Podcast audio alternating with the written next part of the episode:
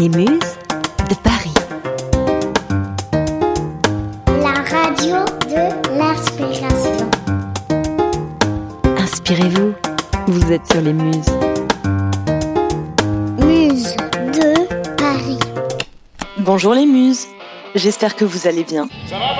C'est l'heure du flash de l'inspiration et nous allons parler loisirs. Une question me taraude. Comment se divertir pendant le confinement On ferme une journée là-dedans, c'est un coup à choper la cerise.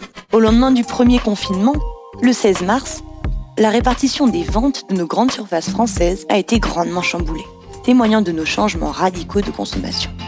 Tous les matins, il achetait son petit pain au chocolat. Aïe, aïe, aïe, aïe, aïe.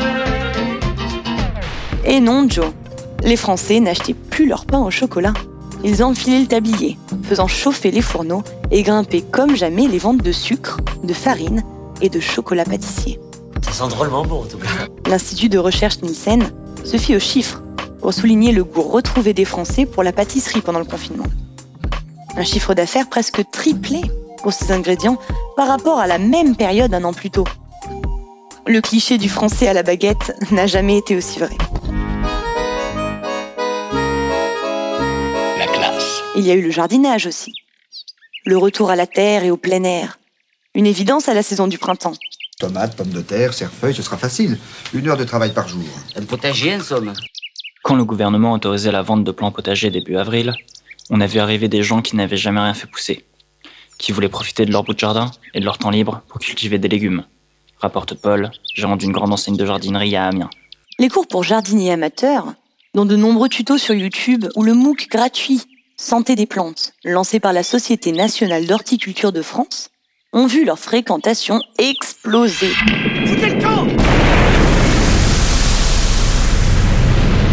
Et comme le bonheur n'est pas seulement dans le pré, les citadins en ont aussi profité.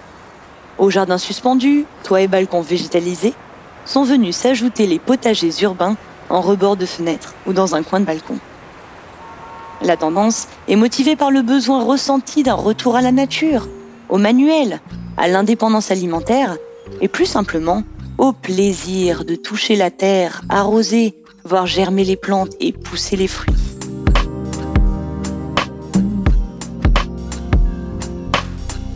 La bonne paye, un jeu où on épargne, on emprunte, on achète, on paie ses factures, on gagne à la loterie. Et à la fin du mois, chacun fait ses comptes. La bonne paye, c'est impayable, c'est par cœur. L'Hexagone se distingue depuis quelque temps déjà comme étant le premier consommateur de jeux de société et puzzle en Europe.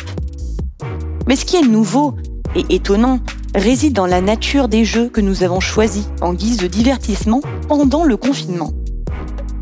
Pour la première fois, la liste des 10 jouets les plus vendus comporte 10 jeux de société et puzzle, avec entre autres le Monopoly, la Bonne Paye et le Scrabble en tête. Ces jeux vintage plaisent toujours. Pour vous dire, le Monopoly, qui fête cette année ses 85 ans, représente 500 000 exemplaires vendus chaque année en France et 1 milliard de joueurs dans le monde, dans 114 pays. Nos chiffres montrent que les consommateurs ont misé sur des valeurs sûres pour toute la famille dès la mise en place du confinement. Alors qu'une période incertaine s'ouvre, les Français optent pour les grands classiques.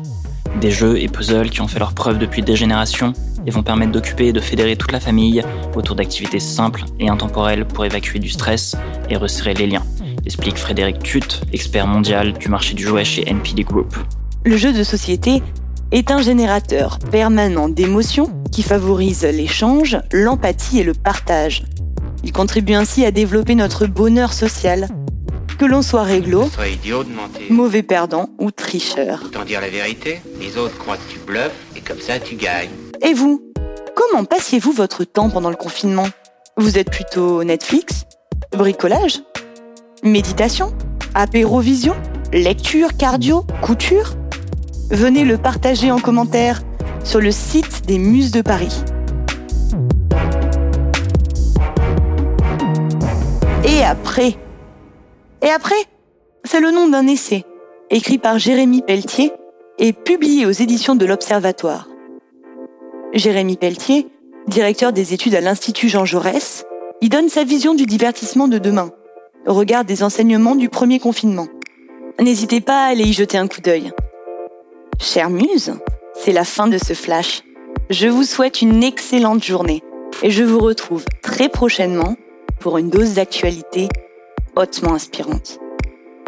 Et pour ne rater aucun flash des muses, vous pouvez vous abonner à notre compte Instagram, nous rejoindre sur Facebook, Twitter ou LinkedIn. À bientôt!